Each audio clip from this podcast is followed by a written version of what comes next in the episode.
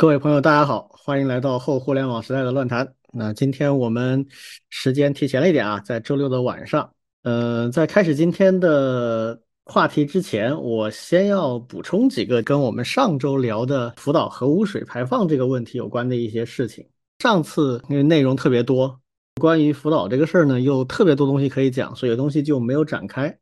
那后面也有一些朋友在问，所以今天就稍微补充几点吧。一个就是关于东电的背景，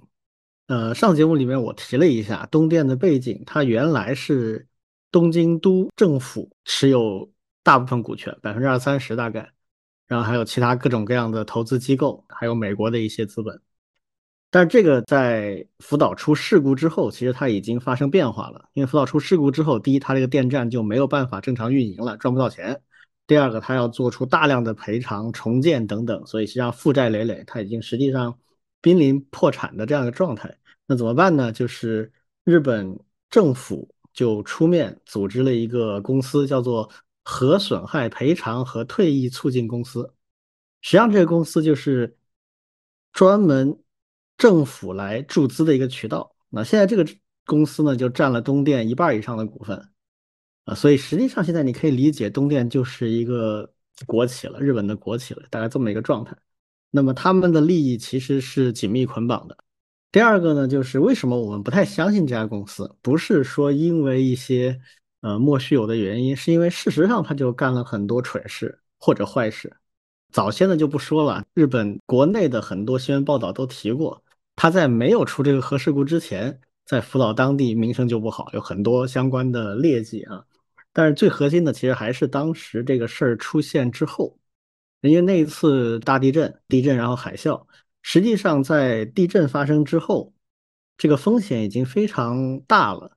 当时当地的负责几个反应堆的运营团队里面有一个人就已经提了一个建议了，说现在马上就启动关堆，就是把这个堆废掉的准备，注入一些专门的元素，让它的反应停止。把核燃料取出来啊，然后做相应的应急处理，这样不论发生什么事情都不会有大的问题。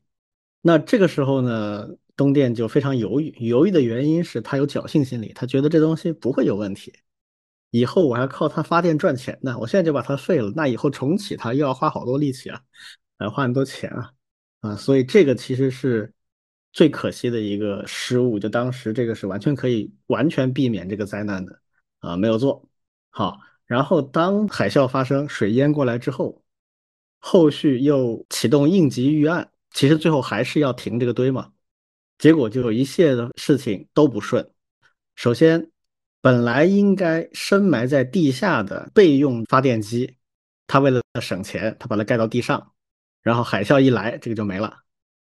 这个停堆是要电力的，没有电的情况下是没办法停堆的。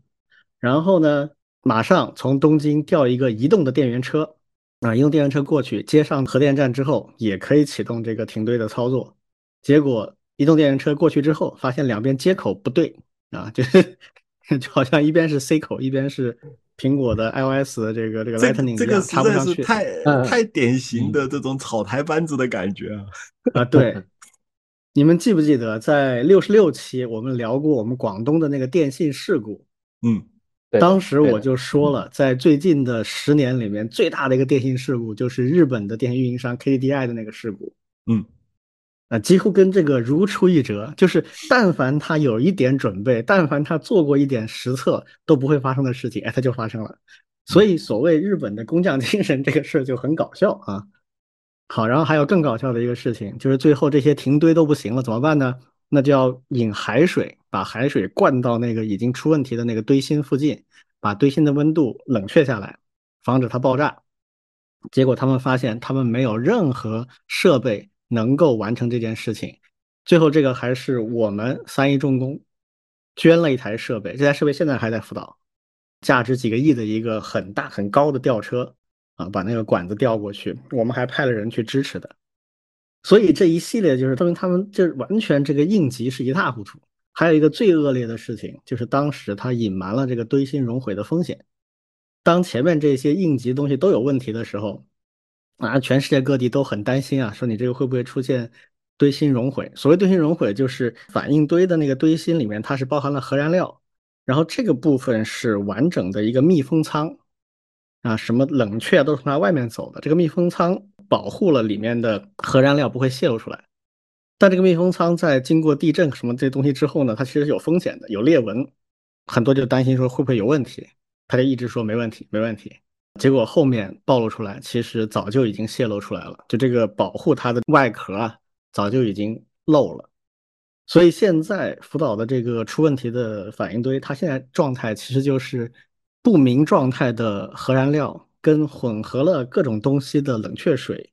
跟地下不知道什么状况啊，可能是混凝土跟土地跟什么混在一起，一团浆糊在下面，不断的在往外放射东西。啊，现在是不断的往里面注水，保持它冷却，然后再把这个水抽出来，放到储水罐里面，然后再在储水罐的旁边修建净化的工厂，来把这个水净化，就现在是这么一个状态。根据日本的报道，从一一年出现事故开始到现在，他们有好几次很明确的隐瞒了这个污染水泄漏的事情，啊，甚至有几次说不定他们故意把它漏出来都不知道啊。然后最后是被揭穿了，才不得不承认的。所以这家公司就是一个很奇葩的状态，承担不起责任，也不太想承担责任的一个国企的状态。所以他说的话，那如果只有他说了，那确实没人敢信啊。所以这就是我们现在最大的问题。那说这个的意思是什么呢？就是最近我看到有一些媒体也好，还有甚至包括我们的外交部也好，在跟日本人打嘴仗。啊，其实日本人现在的攻势非常犀利啊，啊，在到处反击啊，说我们如何如何，那就几条线啊，一条线说我们污蔑他啊，说他是很科学的啊，说我们才是在搞政治迫害啊，这是一条线，另一条线是举出数据，很漂亮的数据图啊，说全世界啊排核废水啊，中国排了多少多少，日本才多少多少，日本只有一点点啊，就是混淆我们之前聊过的废水跟污水的差异。就他们其实在全方位出击，那我们也在回击一些东西，比如我们外交部也在问啊，说你们回答几个问题，但是我看了一下，我觉得这些问题问的很不好，没有什么针对性，也没有什么伤害力。我可以给他们出点招啊，就是说，其实我们现在真正质疑的是什么？我们需要的，我们提的要求是什么？啊，其实就围绕三个点就可以了。啊，如果我们的听友平常看到一些人在那里诡辩的话，也可以问他们这三个问题，啊，但凡日本人能正式的回答这三个问题，白纸黑字写下来，哎，那我觉得这事儿也能往前推进解决。哪三个方面呢？第一个问题就是你现在说的那些水，它的成分到底是啥？里面到底包含什么？你能说清楚吧？然后这个成分除了日本政府和东电，有没有中立第三方独立系统的采样和检测？这件事情日本人就从来没说清楚过，就含含糊糊的啊。一会儿说这个国际原子能组织去的时候是做这样的一些采样和检测的，但是都不敢说清楚是不是独立进行的，因为 IAEA 自己也不敢去背这个锅啊啊。所以这个事儿你有本事你把它说清楚啊，到底水的成分是什么？像今天就有一个新闻，东电那边公布的，说在排放的口周围采样。啊，检测到里面有氚的元素，啊，大概是正常情况的十倍左右，但是比安全线，也就是大几百、一千倍这种对人有明显危害的安全线还有很远，所以没有问题。闭口不谈其他任何元素，那这个就是问题啊！你你到底水里有啥？你不能说只有船吧？你要敢这么说也行，那我回头就去你那边采集水样，只要发现有其他的放射元素，你就在撒谎。所以这个问题是一定要被他们说清楚的，就是水的成分。第二就是关于你声称的排水无害，那么关于海洋、大气、生态的影响，到底你做过哪些科学实验？你说它无害，那不是你说就算的，要做实验，要去证明它的，从来没有人这么干过，你是第一个这么干的，你不需要证明一下它到底有什么影响吗？没有做过任何实验，对海洋在几十年的周期里面会产生什么影响？大气生态会有什么影响？有没有相应的研究？有没有同行评议的成果？我觉得就是你说它无害，它的逻辑是我只要没超标就是无害的。啊，那这个显然说不过去嘛，这个就不对嘛。嗯，对，是因为因为其实我我是这样理解，就是他先说我只有穿，其他的都可以忽略不计。然后呢，穿只要不超标就是无害的。但其实他根本没有说清楚，他事实上排出来的水到底是不是混合了其他东西，混合了多少，如果排放多少年会产生什么问问题，他都没说。对，所以因为现在他在说他是科学的嘛，嗯，说我们是不科学的嘛，那就大家说清楚这两个关键问题上，你有没有科学的方法、过程和成果？嗯，这是第二个问题。第三个问题就是关于你的排放计划，这个也是他的一个死穴，但现在没有人盯着他打，什么意思啊？就是他不是号称要排三十年吗？但其实这个三十年是非常非常不确定的。为什么？因为现在那个核电站的那个堆是我刚才说那种一泡浆糊的状态，它到底什么时候能够那个堆能够被？彻底的封闭，或者是把那个核燃料隔离拿出来，这个它一点底都没有，甚至连方案都没有。一般我们是要去研究出方案、出计划，然后你才能预估时间嘛。这些方面它其实是都没有的，就它其实不知道这个水一共有多少。假设这个堆一直在那儿搁着，那个燃料不断的在放射，然后周围靠水来。一方面冷却它，一方面把那个辐射物把它裹出来啊。如果一直这么去循环处理的话，那么很可能三十年之后，那个水还在不断产生。现在就是这样，它从一一年到现在积累了一百多万吨的水，然后未来三十年，它可能还要再产生一百多万吨甚至更多的水，而且不知道什么时候结束。所以这个问题你也要回答，就是你现在到底是怎么个计划？你什么时候能够完成这个堆的处理？也就是说，不再产生新的污染水，到那个时候，这个污染水是啥状态，你知道吗？ALPS 系统能处理好它吗？不确定。也就是说，你完全没有计划，就是排一下算一下。如果这几个事实能够很明确的扔出来，让大多数人都看到的话，那我觉得至少他不会随便说啊，我是很科学的，你们不科学。这个问题，我觉得对我们来说是一个大考啊，是一个很重要的考试。但我现在看到的。我们正式的对外的，不论是媒体还是外交，我觉得这个事儿重点抓的不太对。主要补充这么几点吧，就是关于这个事儿，这个事儿反正近期应该我们也不会再聊了啊，就是大家就等着看吧，这不是一件小事儿啊，就是反正大家可以一直关注它。嗯，我们接下来聊的一个话题啊，就是我们以前其实聊过的啊，就是国产编程语言。那为什么我们今天要聊呢？因为终于出了一个啊，我还觉得。值得关注和比较看好的一个国产编程语言叫 Moonbit，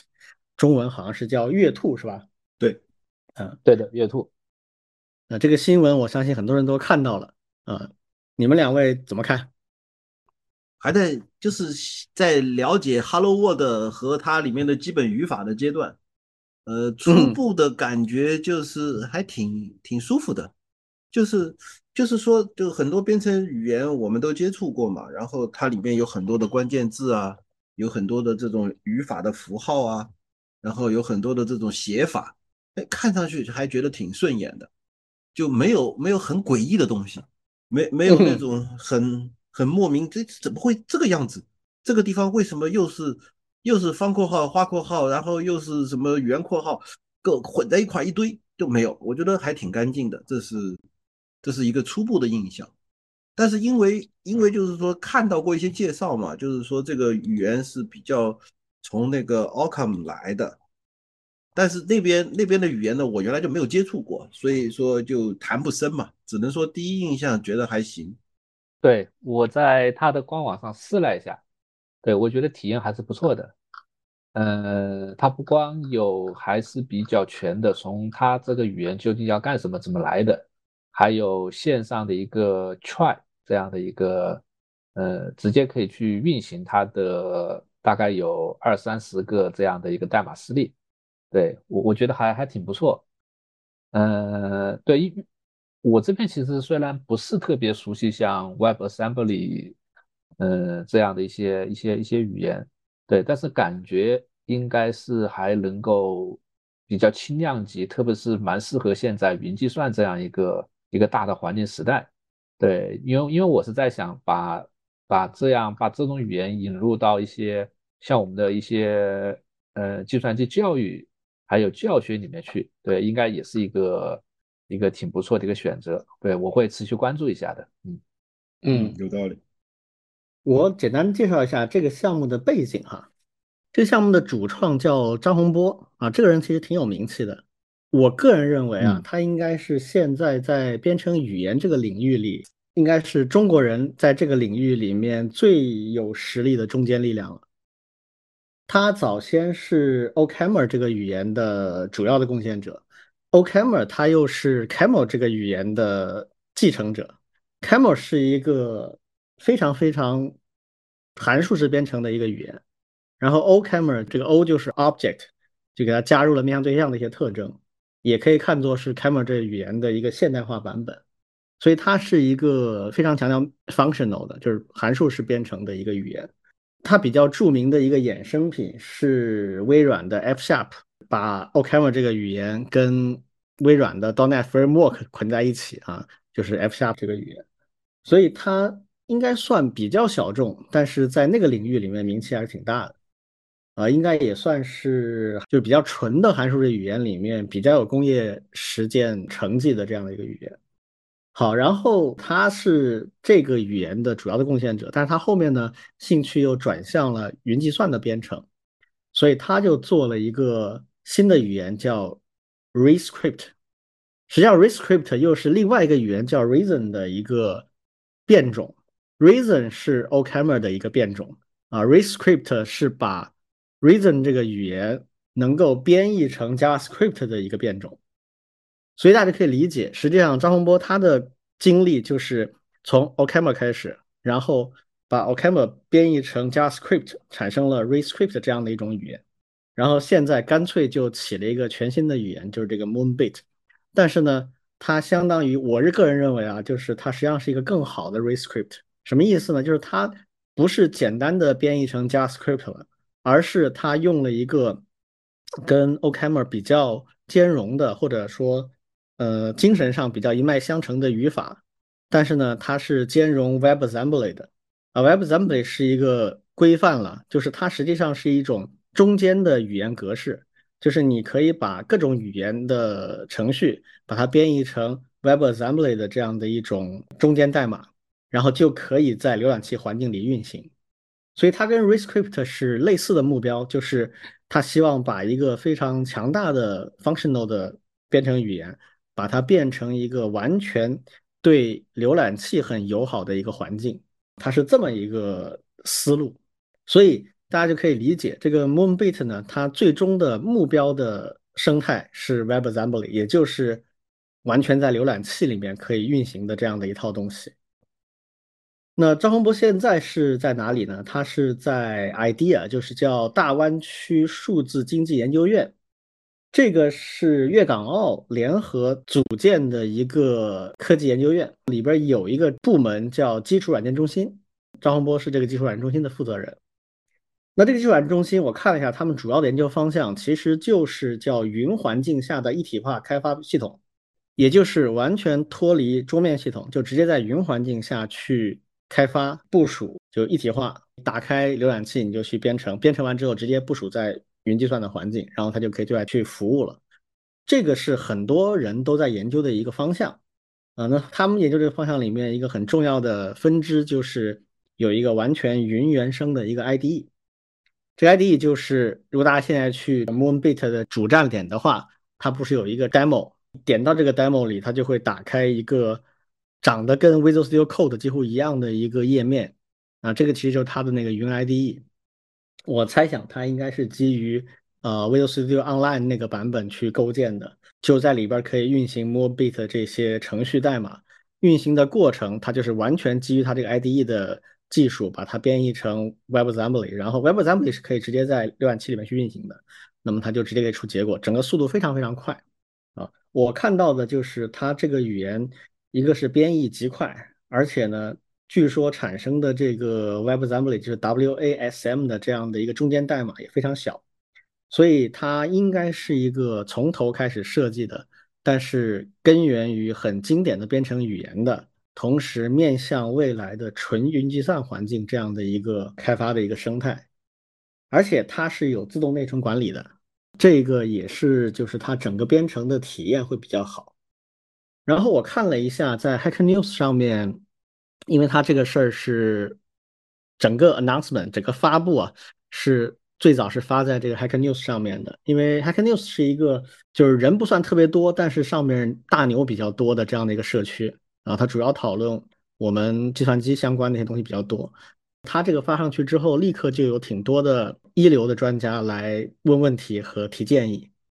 那洪波也在上面就有很积极的一些回复啊。从上面的一些信息呢，他说大概这个东西现在是处在一个 demo 的阶段，那么他预期可能在明年的下半年会进入一个公开的 beta。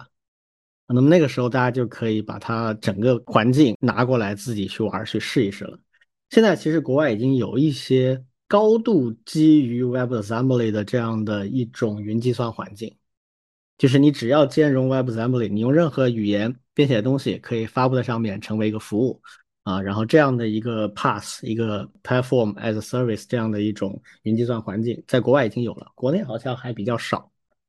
然后那些社区都对这个呃语言非常感兴趣，因为张洪波已经在这个圈子里小有名气啊，很多人都知道他，所以大家对他的这个事情是非常的有兴趣。我我个人认为，这是国产编程语言的一个比较好的一个样板、一个范例。就是我们没有必要拘泥于说它是不是一个中文的编程语言，或者它是不是有很中国性的特色。它是很明确的去解决一个科学和工程问题，然后有它独特之处，就是跟别人不一样啊。我可以把这个地方做得很好，所以我个人是觉得会值得好好关注一下。就是第一，他这个人这个团队非常靠谱；第二，他的目标我觉得也非常靠谱；第三，他目前的这个 demo 给人的感觉是有信心的；第四，他做的事情既不是很贪，但是呢又不是很 trivial，他不是一个呃微不足道的一点创新，他是有他的很明确的目标的。这个目标恰恰是现在既有需求又没有很好解决方案的这样的一个领域啊，所以我我个人觉得是一个很好的样板啊，就是其他做国产编程语言的可以好好看一下。就正儿八经做这件事该怎么做？我个人是这么一个态度。哎呀，我我真的很感慨啊。嗯，我因为我在华为内部，我是看过仓颉语言。OK，一年以前，那个时候我们在公司内部就已经可以下载到这个我的自己的个人电脑，不管是 Windows 还是 Linux，可以编译、可以运行、可以有一定的跑跑很多东西了。但是他们内部就一直在打磨、打磨、打磨，到目前为止，我一直在打听他们什么时候能够开出来，没有一个明确的时间表。嗯，其实，其实我为什么觉得月兔非常好？其实不管它语言本身如何，它这样的一种，就是从第一天就开始在社区里跟大家交流开源的方法，我觉得是非常正的，这是靠谱的开源的。编程语言的做法，因为你其实第一时间就要和人交流，就要和你的潜在的使用对象开始去沟通，然后他们才会持续的关注你的东西。你一直非要打磨打磨，不知道打磨的多好才敢放出来。其实我倒觉得没那么没那么多打磨的必要，早点放出来反而会更好。嗯，就这个感慨。我觉得可能华为内部缺一个像。张洪波这样的，就是跟开源社区非常熟悉。对，他这种熟悉，他就会就好像游泳一样，很熟悉水，我就不会怕他。是的，甚至我也没有完全准备好的情况下，我可以下水去慢慢热身，是吧？但是如果就是华为还是一个比较怎么讲，比较 serious，就是他玩这些东西玩的太少，他很多事情他会可能会过于严谨，他不敢随便去试。是的，嗯，他怕出问题。所以这个也，我觉得也不是不行吧，那就看他们自己什么时候有准备了，赶紧把它拿出来。是啊，是啊，是啊。这个我觉得对我们做编程的教育也会非常有价值。我一直心目中所憧憬的未来的编程体验，就应该是本地零配置的，我完全可以在任何地方用任何终端连上一个服务之后。我就可以开始完成从设计到编程到测试、部署、调试等等等等，所有的事情都可以在云端去完成。我觉得这个应该是我们的一个很多人都有的愿景。嗯，那我很高兴看到，就是国内有一家机构，就是这个大湾区的数字经济研究院，它有专门这样一个技术软件中心。我看上去觉得他们的目标应该就是这个。而他们是一个研究院，他们不一定会自己把所有事情都做了。他很可能技术出来之后，我希望，比如说我们不论是呃阿里、腾讯还是华为的云服务，都能很好的跟他们对接，去把这种技术迅速的把它就是普及化。那我们整个就是我跟王老师，我们做全民数字素养提升的工作又会简单一点。对，嗯对对的，对的，对这一块，其实我我我还有个体会，嗯呃，就是像这种在本地零配置全部跑在云端的，还有一个非常大的优势，就是它是可以很好的去分享，去做二次创新。对这也是我可以看到的，而且它的呈现力、展现力非常好。所以说，就像刚才李军老师所提到的，非常适合教学、教育这一块。嗯，嗯，就以后甚至可以有公司，可能他就可以专门做一件事情啊，就是叫做呃应用模板。它不是说我帮你做应用的问题了，我就发行嗯很多的应用模板，就类似于 Docker 那样的可以立刻运行的 container。你要用的话，或者免费或者付费，你就克隆一份儿，然后你就可以改，改完之后立刻可以看到它的效果。然后当你一切都满意之后，点击一个按钮，它就能自动的发布到生产环境。我觉得这个是下一代我们编程的领域的一个换代的一个东西。而且这一步如果实现了的话呢，另一个方向我觉得也会有很大的突破，就是怎么把 AI 的一些能力引进进来。现在 AI 能做的事情，我们看到的还是一些单元级的编码，帮我们去做一些单元级的程序。如果我刚才说那个事情都可以在一个系统里去完成的话，那 AI 引进进来，它能干的事情就更多了。现在很难，现在就是你有一堆的账号，一堆的这个环境，呃，你把它都交给 AI 也很麻烦。但如果真的能够把整条线都在一个云端的服务里面搞定，那后续的想象空间就很大。而他们在做的这个恰恰是里面的比较基础性的一个环节啊，而且我用它那个在线的 IDE 最好的体验就是它真的反应很快，干什么都很快，呃就是不会那种说你动作要等半天那种感觉啊，这个确实体验是不错的。好，那下一个话题啊，我们来说一下，就在这个礼拜之前，我们政府不是出台了一个生成式人工智能的一个管理办法。啊，里面就要求这种生成式人工智能啊，以及语言大模型，它是要做备案的，啊，备案通过了，你才能够对外提供服务。那上周国内的第一批大概有十几个吧，啊，这个备案是完成了，啊，就是我们知道的几个大公司的大模型基本上都在里面，所以大家看到上一周就一下子上架了好多的 App，啊，让大家可以直接下就直接开始玩了。这个里面我就玩了一个，就是百度的那一个，跟我上一次在网站上面测试区别好像不是特别大，反正结果还是那样。这个你们应该也都试了一些吧？对，呃，我试了一下，等会可以稍微展开说一说我的试用体验。呃，对呀、你说呀、OK，几个事情啊，第一个是槽点问题，槽点当然在，就是我拍了张照片，是白天拍的照片，一个一个大楼的一个远景，就是说我站在那个楼上，然后往外拍，其实是相当不错的城市风景。完了以后呢，让让百度的那个文心一言帮我分析啊，说这张照片拍的咋样？他就说，哎，这是很漂亮的都市夜景。我说你白天 晚上都分不清吗？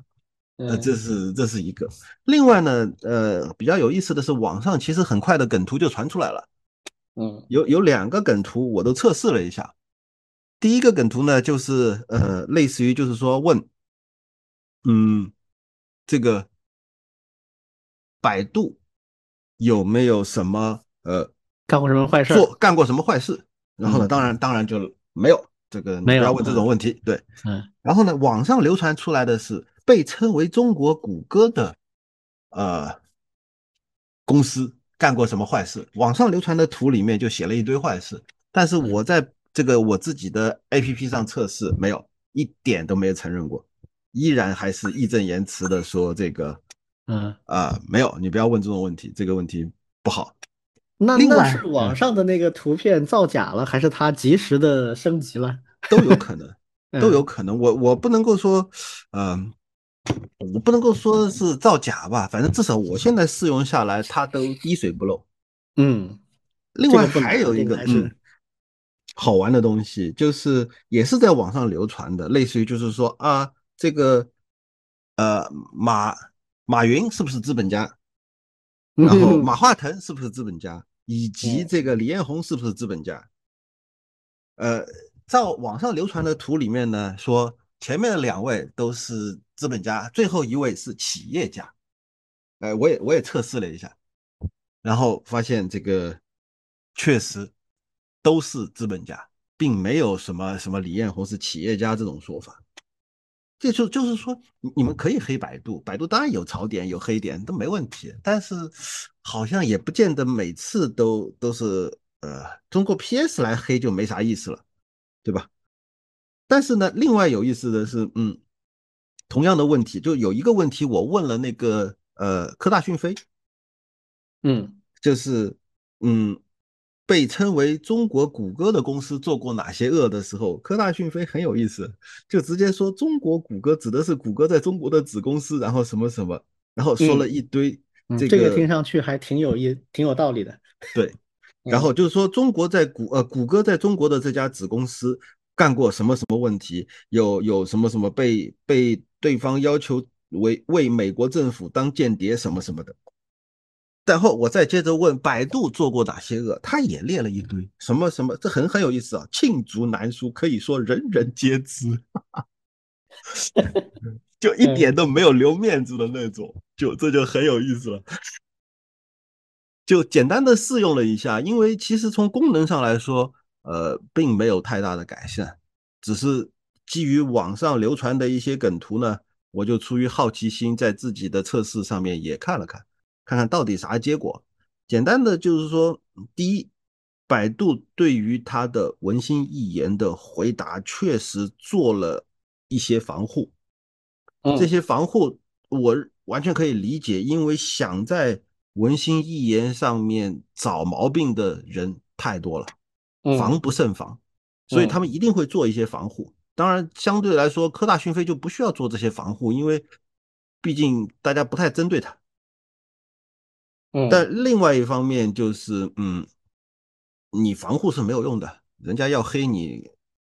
说实话也还是会持续的黑，而且在网上当他在流传梗图的时候，绝少有人会真的去一个一个的去求证到底是黑的还是 PS 的，还是还是真的有这样的问题。对，这就是我的一些感想。对，这个目前所有的。语言大模型啊，它里面都是有 safeguard 的，这个是必须有的。对，只是说它做哪些、怎么做的问题。你看最早 ChatGPT 出来的时候，其实大家也试出很多很多这样的 safeguard。嗯，就是很明显，你特定的问题就会撞到这个墙，它就会给出一个非常千篇一律的一个答复。对，比如说几乎所有的主观性的评价，它如果不想答的话，它都会用一套。嗯。就是我只是一个 AI，我不擅长在主观上做一个什么什么判断，嗯，对吧？比如你问他拜登这个人怎么样的时候，他都会回答这种东西。这个一方面是就是政治正确，在全世界都是有政治正确的界限的，那你不可能乱来，对吧？对。而这个大模型本身存在着非常高的不可知的情况，那你就必须要做一些 safeguard 把它拦住，因为你不知道他会怎么回答，很可能带来很大的麻烦。所以这个我觉得没有什么大问题，具体怎么实现这个 safeguard，我我觉得就有很多巧妙不同了。从目前来看的话呢，没有做的非常到位的，还是会有一些槽点啊，这个感觉上也比较正常，还是多试试一些真的有价值的一些点。当然，我个人感觉比较无趣的一个点就是国内的所有这些大模型在编程这个领域都很弱，而这个是我最想试的。其他的很多东西，反正我也知道它就那么回事儿啊。短期之内我也想不出什么立刻能把它用上的地方。王老师呢？嗯，对我说一下我的一些试用的一些体会。对，其实我还现在还挺重度的去使用 GPT 的这些这些工具，在我的一些日常工作学习里面。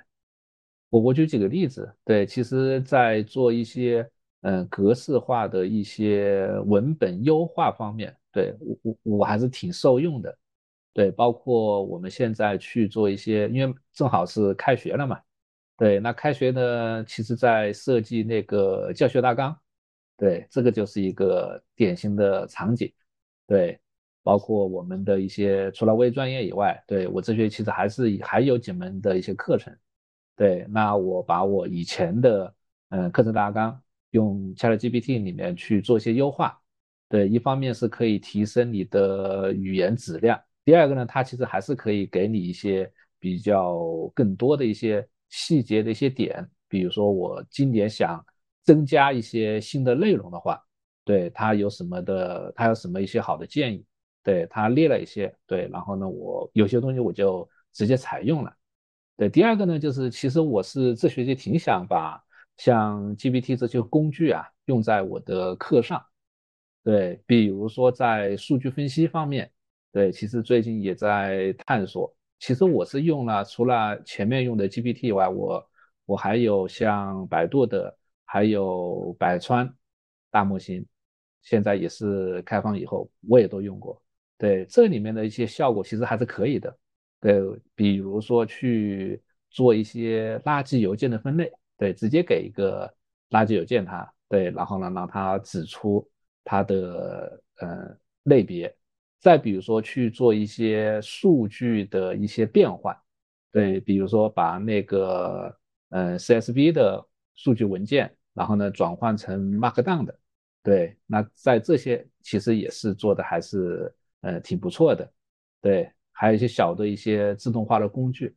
对，因为我我们实际上现在也在做一些嗯全校的一些计算机的一些公共课，对，就是传统用一些 Excel。处理的一些东西，或者是一些，嗯，像 VBA 呀里面的一些东西，对，现在其实很多都是可以用一些 GPT 来做了，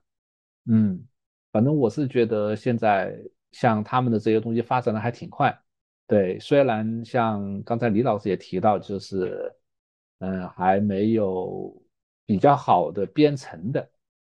对，但我相信应该很快就会有，对，其实现在有一些学校其实。已经在基于一些开源的，在做这些领域的一些一些模型，对，那这块呢，其实我们也是也是非常感兴趣的啊，嗯嗯，我先说这些，就看那个 Llama Code 那一块儿啊，对对，能做成啥样了都在看，嗯，所以反正我觉得现在这十几个正式公开亮相的，向全社会提供服务的，这总的来说肯定是个好事儿。就算现在大家吐槽啊，有很多那种槽点或者做的不太好的地方，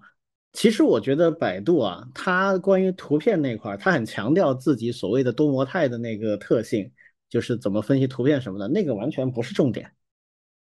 那个他做的也不咋样，说实话，虽然已经改了一轮啊，之前还还不如别搞。对，真的还不如别搞，就没必要，这玩意儿也不会成为你的亮点，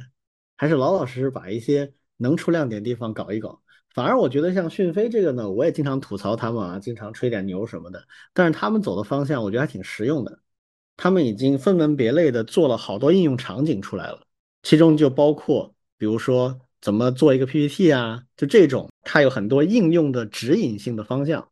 哎，这个我觉得它反而比较利于它后续推出一些产品。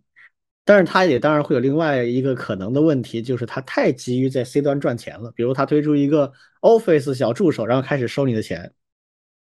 那这个反过来其实会影响它去优化自己的产品。目前这个阶段，所有大模型最需要的其实是高质量的使用，就是有足够的量，然后足够聚焦的一些场景去用它。这个用的越多，它其实迭代前进的就越快。然后就看他们什么时候能够把 Llama 2开源的一些能力能够更好的嫁接过来，啊，这个也是各家现在要去竞争的一个东西了。那关于这个话题，我们就先说到这儿啊。下面我们来聊一个上周的大话题啊，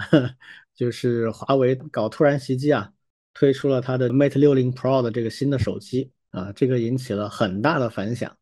从各个方面来看都很有一些看点。这个你们是怎么看的这个事情？说实话没看，因为因为其实呃，作为一个华为员工，然后被人问太多次了以后就免疫了。本来呢，就是华为推出点新手机，我还要在公司内部去了解一下，因为呃，这个以防别人问到问题。但是后来发现这真不懂，然后你要去找人问吧，那个同事那些同事也未必就就说得清楚。而且说实话，业界所关注的很多东西都是所谓的八卦类的，但是我在公司里其实打听不到这些八卦。到后面就是，如果我不买手机，我就不关心华为手机。嗯，就是这种心态。因为，呃，怎么说呢？就是在外面的朋友看来，这是值得吃的瓜，但是在在我们内部看来，就会觉得这是另外一个部门的事情。而那个部门，我如果没有熟人，我最多就是和外面的人一样的吃瓜。未必还吃到，还未必吃得到，就是这种感觉。所以还是听听看吧。就是你你这边李军这边有没有有哪些比较有意思的消息啊什么的可以聊一聊？我先插两句。嗯，你说。嗯，对，是这样，因为我用过华为手机的。对，虽然我最近买的一个不是，但是呢，我前面大概两三个一直都是用的，包括像三菱啊、Pro 啊那些。对，其实总的感觉我我是觉得还是挺不错的，而且呢，包括鸿蒙的操作系统，对，那在一些方便性上，特别是在方便性上，我其实还是觉得挺好。然后呢，因为这两天朋友圈主要是刷屏了，不光是各种，因为华为认识的也挺多嘛，除了庄老师以外，嗯，就是宣传片，然后呢开箱的，然后呢试用的，虽然也有一些。吐槽的，但是呢，有的是吐槽是正向的吐槽，对，特别是那个五 G 的网速，对，虽然没有，但是呢，它下载的速度特别特别快，对吧？就是类似这样的，其实总的感觉还总总体感觉其实是挺挺正向的，对，因为里面还是特别是突破这种封锁技术封锁，对，可能细节可能一会李老师来给我们。仔细的说一说啊，嗯，这个事情它是突然发生的哈，因为之前的新闻是这样的，华为说它准备在九月份搞一次发布会，然后很多人都猜测会公布这个 Mate 六零 Pro，而且上次就是第七十五期的时候，我们不是有一期聊了关于国产光刻机的一些事情吗？嗯，当时我也提到了有一些传闻。今年底啊，国产的二十八纳米的光刻机会交付使用，而且二十八纳米的这个光刻机，它逻辑上讲，它就是可以做到所谓七纳米的制程的，只是说它的制程工艺会比较复杂，需要多次曝光啊，然后良品率可能会低一点，以及据传说啊，台积电也开始接我们的一些七纳米的货了，所以这里面就很多之前有非常多的各种各样的传闻。那么这一次呢，一下子 Mate 60 Pro 的发售是出乎大家的意料的。那这件事情也展现了华为的一个很独特的点，就是之前我们在某一期节目里我也提过，就是在做高端的品牌这方面，全世界现在手机这个领域啊，能跟 Apple 去拼一拼的就只有华为了，其他所有的公司，什么三星啦，还有我们国家的那几只啊，都差一点。啊，虽然他们销量很大，做的手机型号也非常多，但是它在高端品牌上面，它的那个品牌力啊，还是缺一点的。那华为就不一样，华为这次它一出手，立马就引起了剧烈的反响，啊，就是从电子产品角度，从供应链的角度，从政治大国博弈的角度，各种各样的分析马上就出来了。它出来之后，网上。这一次看到最多的反而不是各种性能的测评什么的，而都是拆机。最火的视频是最早发出来的几个拆机的。它二十九号发售，然后凌晨三十号凌晨，B 站上就有一个 UP 主发了一个完整的拆机的一个视频，那就是连夜买到之后立马就开拆啊，然后就做出了他们的一系列的判断。我当时听到这个新闻之后。看到的第一波信息就是测速，啊，测速出来的结果呢，基本上认为它在移动蜂窝网络下，它的下载速度至少是五百兆 bps，那一般来讲，四 G 的网络它的下载速度一般就是一百多啊，五百以上，它最高有测到我看到八百多，还有人甚至有一千多 Mbps 的，那这个速度肯定不是四 G 网络的速度。但是呢，它又很奇妙啊，就所有拿到手机的人，他都会发现一个很有意思的点，就是它跟我们现用的手机不一样的地方。插上卡连上网之后，它显示的那个网络信号的那个图标上面，它是没有四 G、五 G 标识的。我们现在上面都会有一个标识，四 G 还是五 G，就根据你连上的网络它会变的。哎，它这个没有，它刻意的把五 G 的那个标识给去掉了，就是让你搞不清楚它是什么网络。但其实这个是可以验证的啊，就是你连的到底是啥，因为你四 G 的网络实际上是达不到那个速度的。还有人做了很细致的测试，他专门打电话给电信，说你能帮我把我的五 G 的那个通道先停掉吗？电信运营商帮他停掉，他再测就只有一百多兆了，然后再打电话让他再打开啊，然后再测，哎呦，速度又上去了。所以基本上可以确定它是连到五 G 上面的。拆机的视频出来之后就验证了这一点，因为大家知道。五 G 这个通信协议，它比四 G 要复杂很多，所以它五 G 的那一块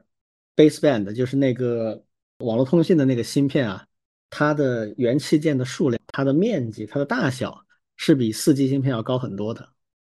啊，之前为什么华为就没有五 G 芯片可以用了呢？那华为自己是五 G 的专利大户啊，它要造五 G 的芯片，设计出来是完全没有任何难度的，而且。在全世界第一个把五 G 的 baseband 它的那个通信芯片跟 CPU、GPU 做到同一块 SoC 上去，这件事情就是华为最早做到的。所以他当时做不到的原因就在于五 G 的芯片比较大啊，他要把它跟 CPU 和 GPU 集成到一块板上去的话，那么它需要比较高级别的 CPU 的制程工艺。而那个时候，它被禁了之后啊，台积电这种、三星这种掌握十四纳米以下的工艺的这样的厂商都不能接他的活了，所以他就做不出来了。但是四 G 的芯片放进去呢，这个要求就没有那么高，所以他可以继续做。所以本质就这么回事儿。那现在这又一次做到了，那这个大家就立马就会问的一个问题就是，这块新的芯片到底哪来的？啊，那拆机呢？说明这个芯片上刻的这个文字啊，是很明显的写着是海思的麒麟芯片，然后是一个九千 S 的型号。呃，现在基本上有几种猜测啊，有一种就是很明显不太相信有这么好的事儿的，或者就是不希望有这么好的事儿的人，他就猜说这其实就是最早啊，二零年前后。华为被制裁前囤的那一批芯片，但这个肯定不是的啊，这个是呃很明确的，就是从后续的一系列测试，应该不可能是那一批囤的芯片啊，它一定是新造出来的。而且如果是囤的那个芯片的话，这个时候华为没有必要这么高调的去做这么一件事情，因为你囤的芯片会用光的，它不是你解决问题的真正的办法。你就这嗨一下是怎么是临终关怀还是什么意思？好像没有这个可能性啊，就是以。我对华为这家公司的理解，我觉得他不会干这种事情，这是第一个。第二个呢，有人说，因为有人用一个专门的工具，就是一个专门检测手机的硬件，并且给出里面硬件的那些组件的数据信息的一个小工具，它就显示这个九千 S 这个芯片，它是一个五纳米制成的。然后还有其他很多信息和数据，包括它的主屏啊什么那些东西的。这一个呢，我猜测呢是不准确的。为什么哈？很可能那个工具是把它识别成了麒麟九千，因为九千 S 的芯片太新了，它不可能有数据的。而且这个芯片的整个制作工艺现在就是个谜啊！华为是有意识的在藏这里面的一些细节的，所以我认为那个工具里面不可能真的有这个数据，它可能只是把它认成了以前老的，就是在华为被禁之前。华为设计的，并且由台积电代工的那个九千的那个芯片，把它当成那个了，所以它显示五纳米，因为那个芯片是五纳米工艺做的。而这个新的芯片，因为是肯定在美国人不知道的情况下做出来的，所以它不太可能是五纳米的制程，所以这个是一个悬念，就到底这芯片哪来的，现在我们也不知道，而且看得出来，华为是不希望人知道啊。所以我们也没有必要去挖这种事情，但是一些合理的推测是可以的。我这里有几个我认为已经比较确定的信息。第一个呢，它肯定是一个内含了五 G 通信能力的芯片，啊，因为从各方面测试来看，它一定是连接五 G 网络的，啊，它不可能通过四 G 网络做出这个速度，甚至它可能比一般的五 G 网络还会快一点，啊，这个就体现华为的在通信这方面的一些实力了，它可能用到了一些新的技术或者是一些通信的呃规格。第二，它是一个什么制成？这个呢就只能猜了啊。但是我觉得有兴趣的话，大家可以听一下我们之前七十五期聊国产光刻机的那一期，就是我们现在国内所拥有的光刻机，最高端的是目前荷兰的这个阿斯摩尔 ASML 这个公司还卖给我们的最高级的光刻机，就是二十八纳米的 DUV 啊深紫外线的光刻机。这个呢，我们以前就有些存量，而且目前这个公司 ASML 这个公司向荷兰政府申请了一个豁免。本来从九月一号开始，所有的出口都必须要审核，那现在已经拿到一个豁免，就是可以延续到今年年底。就到今年年底，中国向他买这些二十八纳米的 DUV 还是可以随便买的，就是 他还在使劲的延续这个东西，但是未来是很难讲的。而且这一次华为这个事情出来之后，美国人不会当没看见的，他们一定会仔细去研究的，啊，看是哪个方向漏了啊，居然他还能干这种事情，看能不能堵死啊！我现在觉得它堵死很难了，但是他们肯定会仔细研究的。好，那这是一个我们现在手上有的可以用的，而且呃，华为和中兴研究在这个二十八纳米的 DUV 上能做出什么样的芯片。极限状况能做到啥程度？他们已经研究了好几年了，啊，据说是可以通过这个二十八纳米的 DUV，能够做出类似于台积电的七纳米工艺的那样的一种制成的芯片。这里我要简单跟大家解释一下，这个几纳米几纳米到底啥意思？在二十八纳米以下的时候，实际上它具体的加工工艺和它那个。产生的晶体管的那个宽度，其实已经不是物理意义上那个大小了。比如说三纳米、五纳米，它真的就是有三纳米、五纳米的元件在上面刻出来了吗？其实不是的，它只是大致上相当于把你单位面积上的晶体管数目提高了多少。所以这个实际上是台积电的一种话术，你可以理解为就是一种型号，它不是真的刻出来了三纳米。五纳米甚至两纳米的那样的刻法，其实不是的。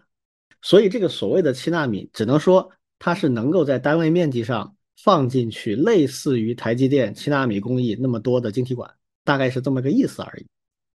所以那怎么做到这点呢？其实很多办法的啊，这个就是华为跟中兴这边他们最近这几年在攻关的东西。我们相信它现在已经可以做到这一点。而且这里面还有一个很有意思的细节，就是。用来做芯片设计的那个软件，就 EDA 的软件，这个东西其实华为是被禁了，就是它不能用了。世界上有大概三四个厂商做这个 EDA 的软件啊，主流的就一两家，这个华为已经不能用了。所以现在海思自己设计芯片用的这个 EDA 是什么软件？不知道，有很大概率是华为自己做的。这个也印证了好早以前我们给大家讲这个芯片产业的时候，我曾经讲过这个观点，就是我认为 EDA 这个软件本身研发这么个软件出来并不难，难的是你怎么强制那些造芯片的车间用你的这个软件。就好像你有个 CAD，你设计完了之后，你要导出一些 CAD 的数据文件，这些数据文件拿到加工厂之后，它直接上那个它的生产设备，就直接可以把东西做出来。那你这个软件本身，先不说你是不是标准规范，人家要愿意试啊。万一把你这数据文件导进去，我那个很精密的那些仪器它不认怎么办？那一般人家用的好好的成熟的 EDA 软件，怎么会跟你去试这种东西？那这个就是拜美国人所赐啊，他们逼着我们去做这个事情。那现在华为拿出来一个自己它的软件的话，那它很可能。就有一些厂愿意跟他去试这样的东西，因为华为这个量体还是足够大的，所以我们现在猜想啊，就是他们已经搞出了一套自己的一整套的流程，从 EDA 软件到设计整个加工的流程，比如说他要做多次曝光我设计好的图纸是这样的图纸，它分三次曝光啊，这每一次曝光分别做哪些事情，里边都描述的清清楚楚了，而且可以通过一系列的模拟测试，让这样的方式做多次曝光产生的良品率相对比较高，很可能已经测了很多轮了。啊，所以在这种情况下的话，他们可能已经把这一条路走通了，就是从呃 EDA 软件到设计到工厂去使用这个软件方法所做出来的这个芯片，使用二十八纳米的 DUV 做出了类似于台积电七纳米的这样的效果。为什么说它做出这个效果呢？因为它现在这个芯片的大小和它的计算能力啊，以及它捆了一个五 G 的通信芯片进去这样一个事实。然后跟既往的芯片相比较，它大致上相当于两年以前的旗舰芯片。那那个时候的芯片就是五到七纳米的工艺做出来的，才能做成这个大小。那所以我们现在合理的猜测就是这样，就是他已经把这条路走通了。然后另一个很重要的猜想就是到底是谁做的？很多人说是中芯做的，但是我觉得啊，从我得到的一些信息来看的话，很可能不是中芯做的，很可能是华为和中兴把这条路走通之后。这个技术就已经是 OK 了嘛？但是呢，实际做这件事儿，可能中芯因为毕竟树大招风啊，中芯现在是除了台积电跟三星以外，中芯就最大的了，是美国人盯我们盯的最紧的一个这个公司啊，所以很可能是有另外的一些公司，这个也有一些传闻啊，包括我们政府的拨款，包括华为的投资、收购，或者甚至直接就是建立了一些这样的芯片代工厂。然后他们使用华为中心已经摸索出来的这套工艺手段，然后采购一些相应的设备，啊，他们来做的。这一波 Mate 六零 Pro 上架，现在初步估计大概是几百万台，就第一批卖光。然后华为可能在这个月会有一个发布会，上面会具体的讲一些东西啊。我猜测它可能就会有一个相对的计划。现在大家猜测今年应该至少想销个几千万只这样的手机。那它既然敢迈出这一步，它后续的供货，它的这个芯片的生产能力就必须达到这样一个水平，否则那不就砸自己的脚吗？所以很可能他已经布局了一些这样的芯片加工厂，因为其他的部分他都早就搞定了啊，主要就是这颗芯片的问题。那这芯片加工厂可能就是它具备了年产几千万这样的一个水平。所以关于这颗芯片，我们现在已知的以及我的一些个人推断，大概就是这样。这也是现在我看网上大家讨论的最多的一个问题啊。好，这个问题搁一边儿。我其实觉得这个问题现在炒的虽然热啊，但其实这个手机还有另外一个非常大的一个亮点。这一波旗舰手机里面，它独有的就是卫星通信。它这一轮用的是中国电信在运营的那一组天通的卫星，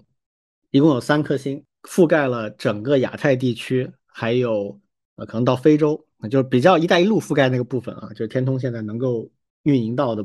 那这个卫星通信呢，在以前它是一个很专门的领域，比如说一些专业的冒险家、登山家，他们肯定出门要带一个专门的卫星通信的手机的一个大砖块啊，很长的天线。天通的这个卫星电信是有一个专门的卫星通信套餐的，这个套餐大概是一个月两百块钱的月租，那很贵啊。但是你每次通信呢，大概一分钟一块多钱。但这一次，华为拿出了一个普通的智能手机，它支持卫星通信了，这个就很神奇啊！就是，就你像那个马斯克的星链，它是需要个小锅的，一个那个锅状的一个小天线作为它的那个专门的地面终端，然后用这个东西连星链，然后它可以覆盖周围的一定范围，这个范围内大家都可以用它做 WiFi 的那个中心啊。啊，来使用这个卫星通信，它是这种方式。但是这一次华为就是一个普通的手机，它就能连到这个通信卫星了。这个怎么做到的？我说实话，我也不是很清楚。就肯定这里面是有一些黑科技的。而且呢，这次华为做到这件事情之后啊，甚至跟中国电信专门谈了一个 deal，就中国电信为这个手机推出了一个全新的套餐。这个套餐就是专门针对这种普通的智能手机。有卫星通信这种功能来设计的，它就是月租就很低，一个月十块钱，你就相当于一年你掏一百二买一个保险，你平时不会用的，但是万一你哪一次在什么地方你就是连不上蜂窝网络了，但是你又很需要快速连接上网络去跟人通信，比如求救之类的，那这个时候你就是一年一百二十块钱的一个保险费而已。那你你这个时候通信的话会贵一些啊，一分钟十块钱这样子啊，那你也不需要嘛，你就几分钟几十块钱就行了，你救命而已。所以这种全新的卫星通信的模式，就是从 Mate 60 Pro 开始。这个从实用意义上，甚至我觉得还大于刚才我们说的麒麟的九千 S 的芯片。那个事情的意义更大的是一种大国博弈下的科技战的一个里程碑。就是说，哎，如果真的如我刚才所推测那样的话，就是我们基本上已经把七纳米以上的工艺就搞定了，以后我们就可以源源不断生产这种东西了，而且基本上够我们日常的所有能想到的应用了。这个历史意义很非凡。但对普通用户来讲呢，其实没啥，说实话。但是卫星通信这个事儿就不一样了，这个对所有人都可能是有用的，而且这个手机的出现，它甚至催生了运营商会开始进一步的投资卫星通信。大家知道，我们国家的通信啊，在五 G 这个时代是实现了超越的，我们三 G 是落后的，四 G 勉强追平，五 G 是领先全球了。那领先全球情况下，美国人就很不爽嘛，他们就说我们跳过五 G，我们直接搞六 G。那六 G 是什么呢？其实六 G 里面很重要的一个环节就是卫星通信，地面的蜂窝网络跟天际的卫星网络之间的融合，提供更好的覆盖、更好的速度，这个是六 G 的一个很重要的特色。所以我们可以理解为 Mate 60 Pro 所携带的这个卫星通信的这样的一个功能啊，实际上是开启了未来向六 G 的一个怎么说呢？就是鸣枪了，那就是起跑了。啊，跑在了最开始的位置，这个意义可能会更加重大，在某种意义上。那最后一个就是很多人在猜，为什么要搞突然袭击啊？这个倒是看到一点笑说法。呃，他发售的当天下午有 OPPO 的一个发布会啊，OPPO 表示很无辜，躺枪啊。苹果也是下周会开发布会，啊。这都被华为提前就占了一个便宜啊！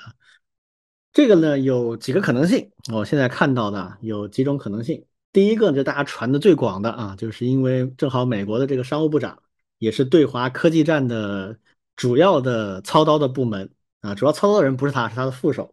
但是是他这个部门。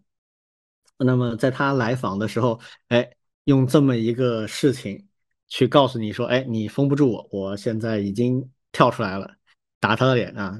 这个呢，以前就有先例，就是我在我们听友群里我也讲了这个故事，就是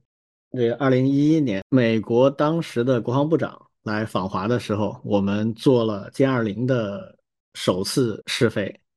啊。这个事儿后来是一个罗生门了，就是我们这边坚持说这是老早就安排好的，我们的军工的这样的装备什么都是有自己计划的，哪会管你的时间啊？都是这样说的。但是这位美国的国防部长是不太信啊，他非常的郁闷，他非常的不爽，以至于他后来写了一个自传，自传就写了这个是对我个人的侮辱哈，耿耿于怀啊。那很多人把这个故事想起来了，他就开始跟这个事儿类比，这可能性有没有呢？我觉得有，但是真不是特别的有必要，说实话啊，就是肯定不会只为了这个。我个人的观点啊，有这种因素，但肯定不会只为了这个。啊，当然也有进一步的阴谋论，比如我就设想，是不是现在有可能美国有一些公司想偷偷的，或者甚至已经是准备回归我们这边，比如像上次我说的啊，台积电就准备重新开始接我们的单了，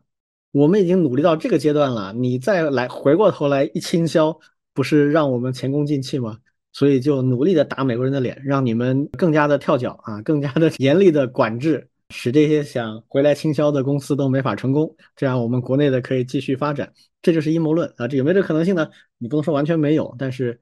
说实话，真的没有那么容易了。另外的一些可能性，比如说在这个销售之后的第二天，八月三十号，华为就公布了它今年上半年的财报，这个财报是非常非常亮眼的啊！它销售额增长了百分之几，但是它的利润增长了。一倍多，非常好的一个上半年的业绩，而且在这个半年报里面也明确讲了，说下半年五 G 手机会开始继续销售，会大幅的提振华为手机的销量啊。那么这个当然也可能是配合这个年报，但这个呢，我觉得也不是特别的必要。为什么？因为华为不是一家上市公司它对于自己的市值维护没有那么高的需求，它是一家私营公司。这个年报，说实话，更多的是华为内部的员工啊、持股者们看会比较关注，其他的跟它也没什么特别大的关系。所以这个到底原因是啥？这个说实话，我觉得很难猜啊，非常非常难猜。但至少有一点，就是他敢于现在去突然搞这么一次运作啊，这肯定不是一个自然的，也不是一个早就安排好的，是突然做出的决定啊。那么这个突然做出的决定，肯定是背后有它的逻辑的。我现在几个主要的点主要是这些，你们有什么想法？呃，我我可以补充一个材料，正好前段时间，呃，有人联系我们开源社，就是在给我们开源社公众号发私信，然后呢说他们是新网集团的，啊，中国新网，对，新网集团，然后说他们想做开源，然后呢就我说这这么大个集团。这么厉害的找我们吗？然后我就找他随便聊了聊，大概了解一下情况。那大概的意思就是说，他们面向这个卫星的操作系统也想做开源啊，所以，所以我还是觉得很厉害啊。他们想的这么远，虽然他们觉得呃不知道该怎么样做开源的这个社区啊这种事情，但是，但是就是说肯定有一个东西要开源了，而且可能是一个未来非常厉害的一个。呃，基础性的操作系统是以打算以开源的方式来做，这个我觉得还是很振奋的，觉得很期待。你如果以后能够跟他们呃有有一些合作啊，就是说帮着他们一起来做一些呃开源相关的事情，我还是非常期待的。嗯，因为你刚才在说到这个呃六 G 和这个。卫星通讯有关，然后我就联想到，就说你看，它不仅仅是考虑到卫星的布局，而且已经开始考虑以开源的方式来布局了，呃，这个还是不错的。嗯，这个有可能，我我不太懂啊，就是因为具体现在卫星通信这个做啥程度了，我我已经不太跟得上了。但是我猜想啊，就是可能有点类似于早期的通信的设备，比如 Cisco 那些路由器啊、交换机啊，它里面其实是有自己一套操作系统的。然后那个操作系统的话呢？它会涉及到一些规范，就是你对外联络彼此之间，在比较底层啊，不是我们平常考考虑的网络层、应用层的那些协议，而是更底层的链路以及以下的那些层的一些通信的方式，它可能会跟现在我们地面基站会不太一样。嗯，所以它一开始如果这个操作系统就开源的话，可能有助于它去抢占跟这个有关的一系列规范。嗯，对的，而且还有就是。他们也想做，就是基于卫星通讯下的开放生态，嗯，就是卫星上能玩的什么应用啊？对，对，嗯，当然现在已经知道了有一个很出名的，就是对表的那个服务啊，嗯，啊，计时的那个服务，还有比如说北斗是有那个短消息的，就是完全不依赖于任何运营商，直接在北斗那个网络里面完成的短消息，这个在就就直说就是在军事上面有很多应用。是。啊，另外我还看到一个挺有意思的一个帖子啊，就是可能是在麦麦还是什么平台上面有一个呃折库，就是 Zeco 那个原来呃 OPPO 的那个芯片公司不是解散了吗？嗯，有有一个折库的前员工写了一句话，说啊，看到这个 Mate 60 Pro 的发售，多少还是有点心有不甘的感觉。啊，就是他们做了一半，最后没做下去了。海思其实，在被制裁的那个时候，二零年啊，开始被制裁的时候也非常困难。首先，它的芯片设计出来，没有人接单去做了；其次，它平时用的工具，比如像刚才提到的 EDA 软件这些东西都没法用了。而且那个时候也传出来，就是说海思团队就解散了或者怎么样了，就淡出了，大家很长一段时间没有听到他们的消息。但现在看上去就很确定的可以知道，就是他们其实没有解散，啊，可能有一些优化吧，但是总体部分、主体部分其实是没有动的，而且在持续投入，而且肯定他们就开始往下延展了。以前他们只管设计，那被制裁的时候，他们肯定开始，甚至要到前线去建工厂，指导那些工厂，然后怎么跟他们磨合。所以过去三年到底他们发生了什么？这个我们外界不确切知道，以后如果有机会他们携带东西出来，应该会蛮有意思的。那反观像 OPPO 这边的话呢，虽然没有明确的证据啊，但是我比较倾向于就是美国人加重对芯片的管制之后，因为 OPPO 的老板现在待在美国啊，就上面的大老板，他可能比较怕这件事情给他惹事儿吧，所以比较坚决就把这事情砍掉了。所以怎么说呢？就是呃，立场决定命运啊。王老师有什么要补充吗？对我没有太多，我有啥呢？就是因为我们也和像商飞，还有我们前面我记得有期节目也聊过卫星里面的一些 CAD 软件有一些合作，就是感觉现在国内的这样的一些都在去做这种嗯创新。包括像这种卡脖子的这种突破，而且呢，也都取得了很好的一些成果。我记得我前面所提到的，像他们用像 Julia 的语言，对对这个和我们今天的对编程也是有关系的。对，就是都是开始用这些方法，而且呢，开始形成了一些相互之间的这种连接。对，因为像我知道的，其实都都都有几个相关的，而且他们都是有一些嗯互相的一些合作。包括政府，包括像上海市，都有一些呃政策上的一些支持和扶持。对我觉得还是嗯非常鼓舞人心的啊。嗯，二零二零年的时候有一个粗的估算，就是国家选了有几个领域，说我们被卡脖子或者可能被卡脖子对我们很严重的有三十五个课题。然后最近有一个报道，就说这里面大概有二十几个已经基本上突破了，啊，三年时间，很有成效。当然，这个选的都不是那种很基础、很怎么样，都是一线工业界的，就是直接会影响我们的国计民生的这种，啊，就直接会让我们的工业体系受到影响的。但是这个也相当不错了，我觉得就是这个片就再次证明了我们之前说的那个结论嘛。就像中国这种大国，它的市场足够大，然后它的研发能力也足够强，你光靠卡脖子是肯定卡不住的。那最后说一句，就是我看我们听友群里面也有一些小伙伴在犹豫要不要去买这个 Mate 六零 Pro，这个我给一个大致的我个人的建议啊，这个手机的历史意义非凡啊，但是它的实用性呢，可能不是每个普通人都用得着的。它就跟华为历史上的旗舰机是差不多的水平，然后因为它这一次采用了完全国产化的芯片，所以它性能上其实是有所下降的，啊，也就是它比现在我们，比如我今年换了一部手机啊，中兴的这个 Nubia，它就是用的高通的最新的那个芯片，比这一代的芯片性能上是要略差一些的，大概差距一到两年吧。那一到两年的手机芯片的差距，大概性能上百分之二十到三十，就这么一个情况。然后因为这个芯片是自研的，尤其它的工艺可能是全新的，所以它在兼容性，尤其是比如一些游戏的兼容性上面，它肯定要做些工作的。这个是纯软件可以搞定的事情，但是目前肯定做的不可能完美。我看已经有报道说了，玩一些流行的。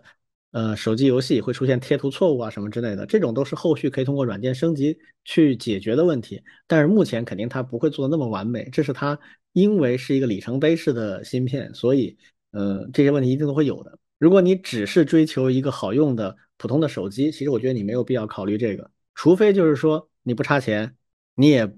不是很在乎这个短期内啊软件各种方面有点小问题，那。你可以冲着它这个历史性去收藏一部，这个我觉得没有问题。但是如果你只看实用价值，也不是有那么多闲钱的话，我觉得其实没有必要去考虑这部机器。那另一个类人很适合的就是你如果挺需要那个卫星通信的话，你想尝尝鲜，那也值得考虑。但是我可以讲，你也不用着急，因为这个卫星通信这个东西啊，开了头之后，接下来一定从明年开始就是标配。我跟你讲。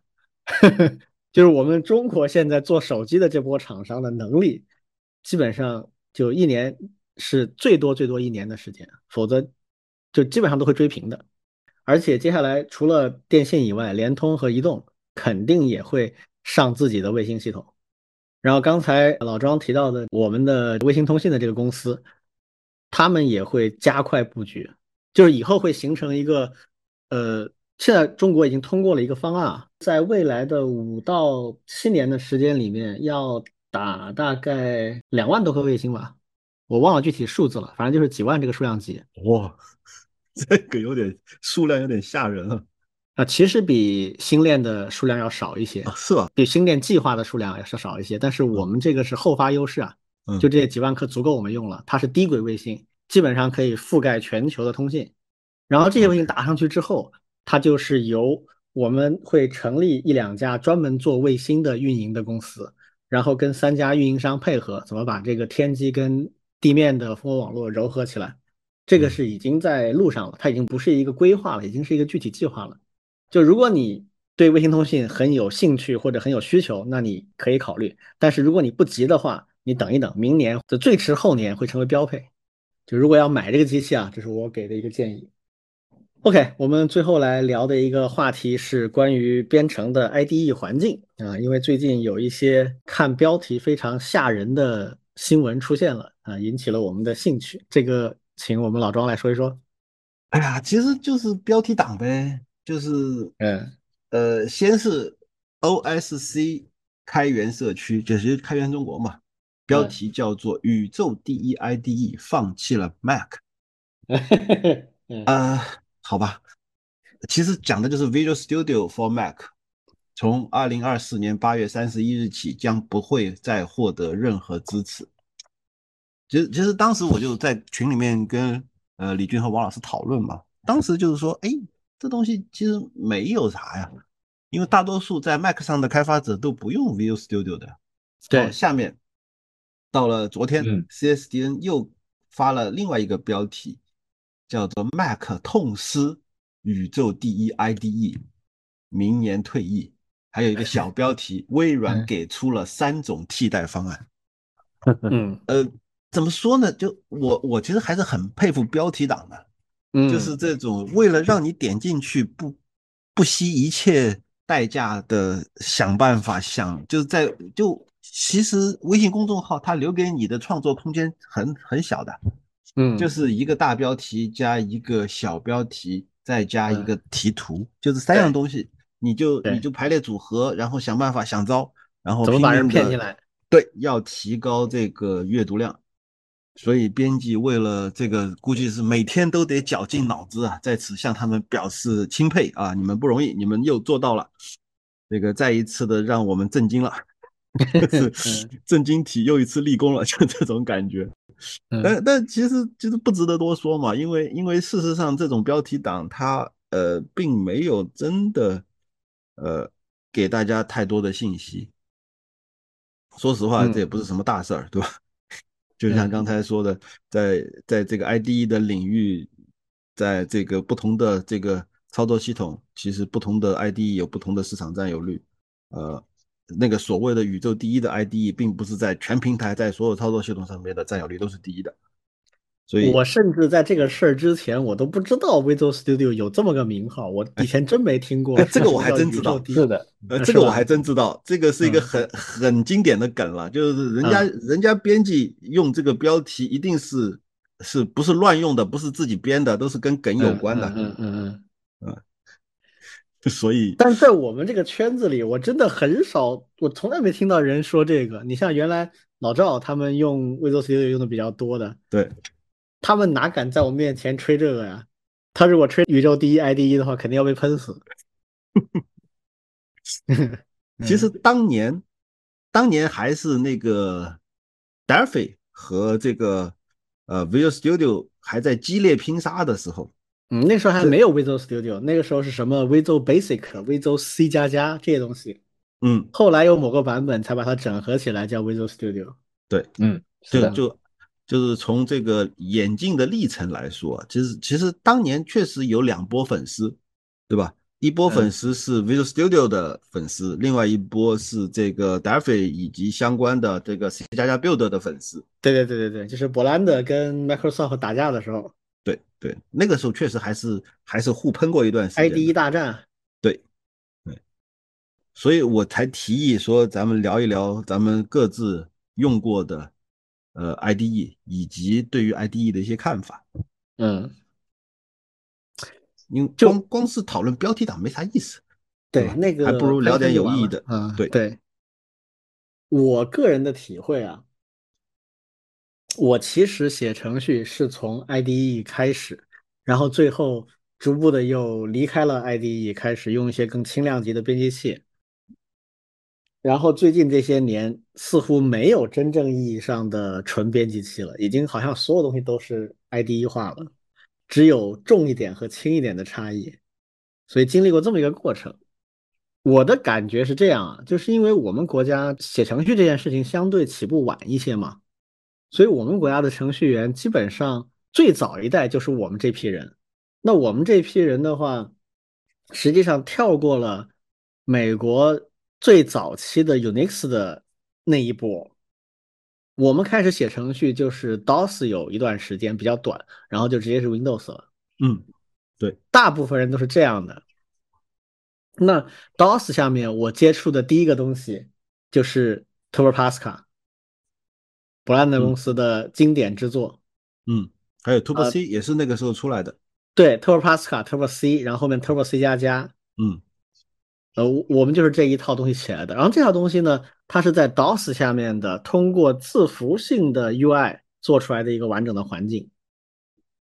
所以我们当时都挺习惯的是这套东西。那这些 IDE 就是进去创建一个工程，然后工程对应到目录，然后有一些文件，然后最大的特色就是它编辑，然后运行，然后调试都是在一个环境里做的。这也是 IDE 这个词啊，Integrated Development Environment，就是集成化开发环境的含义所在。进展到 Windows 之后，显然就更强大了嘛，因为图形界面更强大，比 DOS 下面那个字符性的图形要更加牛一些。那个时候就基本上出现了几派，我自己用过的实际上有四公司的东西。那微软的就是 Visual Basic，然后 Visual C 加加，然后后面的 Visual Studio 这条线。伯兰德公司的就是 Delphi 啊，什么 C 加加 Builder，还有 J Builder Java 的哈，这个这这一系列它都差不多，每个公司的都有自己的特点，基本上 UI 啊，然后那个整个使用的风格是比较接近的。然后我还用过另外两个很特别的，因为我。工作以后，主要的工作一段时间都是 Java 嘛，然后那个时候 Java 的 IDE 就挺多的，有一家公司叫 Semantic 做抗病毒软件的，他都出过一个 Java 的 IDE，叫 Symantec Cave，咖啡啊，啊，就是我甚至用过那个，那个很长一段时间比 Blender 的 JBuild 要做的好啊，但是也有很多问题，就用不下去。然后还有就是 Sun 公司，Sun 公司出过好几个 Java 的 IDE。要说使用体验最好的，应该还是 Delphi，可视化速度很快，所有的功能速度都很快，可视化做得非常好。可惜就是后面没有继承者了，大家现在都做不到那个程度了。然后后面我开始用 Mac 之后呢，很长一段时间我就用它的 TextMate。那 TextMate 它是一个编辑器，但是它有很好的语法高亮。有很好的一些辅助的功能啊，包括比如说快速插入一些代码片段啊，类似这样的很智能化的一些辅助功能，用的很爽。当它要使用一些比如说编译、运行甚至调试性的工作怎么办呢？那你就得跟命令行的一些工具结合起来。那这个正好是 Mac 下面比较能做到的一件事情啊。这个时候我才真的很深度的把。早期我们跳过的 Unix 的那一代的东西，仔仔细细的过了一遍，什么 GCC 啊、GDB 啊这样一些工具会能够玩起来，但这个时间并不长，因为很快 Visual Studio Code 这样的工具起来之后，极大的强化了这些程序编辑器的能力。我记得早期我们区分一个写程序的工具到底是 IDE 还是普通的编辑器。一个标志性的差异就是它有没有断点和单步跟踪的能力。嗯，对的，是吧？对，就假设它能够标断点，能够运运行，然后加载之后停在断点，然后可以步进单步的去执行程序，那这个就是很明显是 debug 的能力嘛。那这个东西一般的编辑器就没有。那如果有这个能力，我就认为它是 IDE。那现在按这个标准来看的话，呃，我觉得基本上纯编辑器就很少很少了。啊，可能就是什么 TextMate 啊、Sublime 啊那几个还算，其他大家现在主流用的，像 Visual Studio Code 啊、啊 Emacs 啊、Vim 啊、JetBrains 的那那一套东西，其实也都是 IDE 的这种级别了。反正我的经历大概是这样。嗯，其实我我想就是说，从这个 IDE 来说，可我们可以分代嘛，就是第一代就是所谓的字符界面的 IDE，第二代就是普通的图形界面的 IDE，然后到了第三代，其实印象最深的是插件出来，嗯，就是各种各样的 Eclipse，我觉得是对 Eclipse 那一代是特别突出的。对，划时代的，就在此之前，感觉 IDE 就是 IDE，这家厂出来的就是他们家的，其他的就没了。但是从 Eclipse 开始，它有插件。对，再下一代，其实我我认为是 IDE 也要联网了，就是就是它的很多功能是在网上的。啊，其实最开始也是从 Eclipse 开始的，就比如说最简单的联网功能，就是你要升级你的插件，定期要升级，过段时间还要 update 一下。对，但是这个不够。其实后面的话呢，就发现这个最新的啊，现在其实最新的是 Copilot，它不仅仅是需要联网，而且它需要连连接的是一个远端的特别厉害的这个 AI 的终端，然后它来帮你做很多的事情。嗯。这个一代一代的 IDE 的发展，在在但是为什么我们一直会就我很早就听到 Visual Studio 是宇宙第一的这个 IDE 这个说法，其实是因为呃 b o l a n d 被干掉以后，我我其实已经默认这个世界上已经呃没有能够跟微软竞争的 IDE 了。虽然呃这个其他的厂商还一直在，但是但是都差得远。在后面 VS Code 再出来之后，就发现这个。这个世界已经没有其他厂商的生存空间了，不仅仅是在这个商业的 IDE 领域，哪怕是开源的 IDE，而且后面这个呃 Visual Studio 还出了这个社区版，就完全就是免费的，所以很多人用这个社区版已经足足够够的可以开发很多东西了。那所以所有的售价这件事情已经不存在了，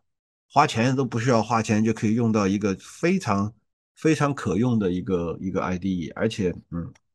其实我很喜欢 Visual Studio，因为它还支持很多种不同的编程范式、不同的编程语言，它它都可以搞。说说说实话，它确实是已经是一个在 IDE 领域的集大成者，然后然后再继续发展到今天。所以，所以我我很早就知道这个呃说法，但是其实现在有了这个 Copilot 之后，呃，我我认为呃新的竞争对手说不定就从这边会出来，因为。呃，基于 IDE 的一个集成开发环境这件事情，重新被打开了想象空间。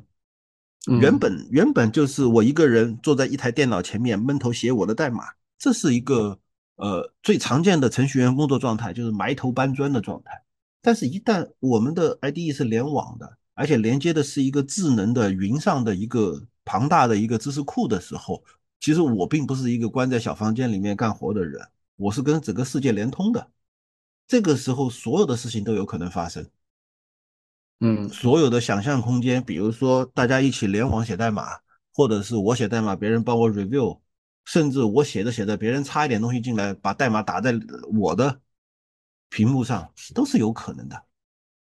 所以，呃，我我觉得未来还是挺挺可以期待的那种下一代的 IDE 的感觉。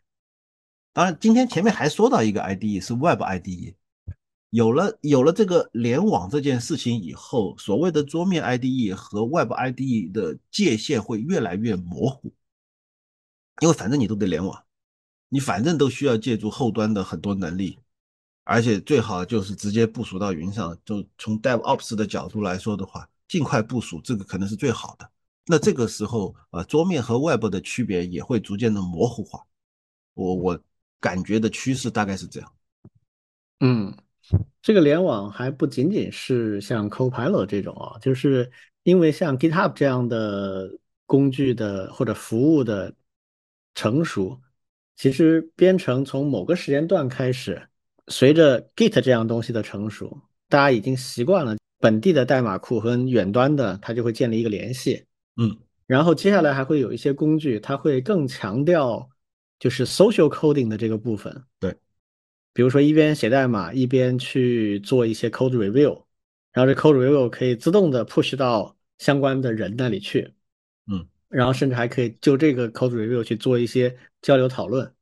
前不久不是有一个我忘了是叫啥呀，他就很强调在编程当中的实时沟通啊，反正就是这一类的东西，我觉得也会开始产生。IDE 的接下来开发，我觉得一个是会尽量的在本地端越来越轻，降低门槛啊，你不需要花很多时间去部署本地的环境，你可以很快的进入到状态。然后接下来就是协同，怎么在线上跟其他的人，甚至跟一些 AI 的工具去协同，这个应该是我觉得接下来发展的一个重点。如果真往这方向走的话，我觉得那还是微软的领地啊，基本上别人也很难跟他争啊。依然依然是微软是王者呀，这个没办法。他 Visual Studio Code 的成功，我原来在好早以前啊，在知乎上面还回答过一个问题，就是为什么 Visual Studio Code 会会成功？那时候他还没有现在这么牛逼，我当时已经说他就基本上会不败了。其实，Visual Studio 里面很多东西是打了基础的，比如语言服务器的协议，这个其实是 Visual Studio 最早搞出来的。他把它收拾了一下，开放，然后扔到 Visual Studio Code 上去。还有那个 IntelliSense，就是智能化的提示信息，这个也是最早 Visual Studio 做的非常好的。当时他打败 Delphi，除了公司实力以外，这个方面是很大的一个功能上的优势。这个 Visual Studio Code 也是直接拿过来用了，所以它一开始就有很好的体验。这些都是他长期积累的了。然后像 Copilot 这种东西，嗯，他显然也就布局了很长时间，收购 GitHub、投资 OpenAI 的 Codex 这些。他最早投 OpenAI 就是看中这个 Codex，后来才发现，哎，语言大模型也这么厉害，我再追加一笔，是这么来的。所以我觉得这个领域恐怕 也没人能跟他打了。你你们刚才说的大部分的 ID 其实我都用过，从 Pascal 对吧，到可视化，对那个时候像 Delphi，那就是 IDE 里面的王，对。对，我记得我们当时几乎统一了做 Miss 系统的这种标准化的工具，全部都是用用这个做的，对。对，然后呢，市面上的这些书啊，对我觉得特别热。因为它确实提高了很大的一些生产效率，特别是后端的数据库去做一些连接，嗯，对。然后呢，Web 这一块呢，其实我也我也是很有体会的，对，就是把 IDE 这件事情放到云端去，对。曾经其实是有两类声音，对，一类声音是就是真正的开发者不会去用云端的这一块的 IDE 的，对，因为他们非常注重体验。对，因为这种细细微的这种体验是很能够影响他们的一些生产力的。对，但是呢，这这个其实现在我们基本上也可以看到，逐渐的就被像社交化这种协作化，对这种便利性，对，因为我们以前做那个在线实训平台嘛。对，其实就是想着办法去把这种在线编程环境给它容器化，然后在云端去去做这种呃开箱即用的这样一些方式。对，其实这这样的一些开源软件其实也都还总的来说还是挺成熟的。对，那现在特别是随着 Git 的这种模式还有开源，对，那再加上刚才老庄也提到的这种嗯 Copilot 的这种。呃，智能化的工具，对这个趋势肯定是不可去不可去阻挡的。而且呢，我们曾经去分析过那个，嗯，GitHub 上面的全域数据嘛，对，那当时第一名就是 VS Code，对，因为它的整个生态做得非常好，各种各样的一些插件和几乎所有的技术领域都有连接，对，使得它我们有一个指标嘛，就是 OpenRank，使它使得它当时的这种 OpenRank 的值是最高。对，一看就是嗯，花了大量的力气，对，还有长期的这种积累才能够做得出来的，而且很难被其他的竞争对手所撼动了。嗯，我我也是挺有感触的啊。嗯，我觉得 Web IDE 应该以后会越来越好。我原来就是觉得本地的一定是不可替代的，但最近这几年我的观点在发生变化，因为 Web 上的这个体验已经越来越好了，就是。很可能未来可以做到一点都不比你本地的差。嗯，是的，是的。OK，看看还有什么其他要补充的吗？嗯，没有了，没有了。OK，那我们今天的节目就到这里啊，谢谢大家。嗯，好，拜拜。好，谢谢，拜拜拜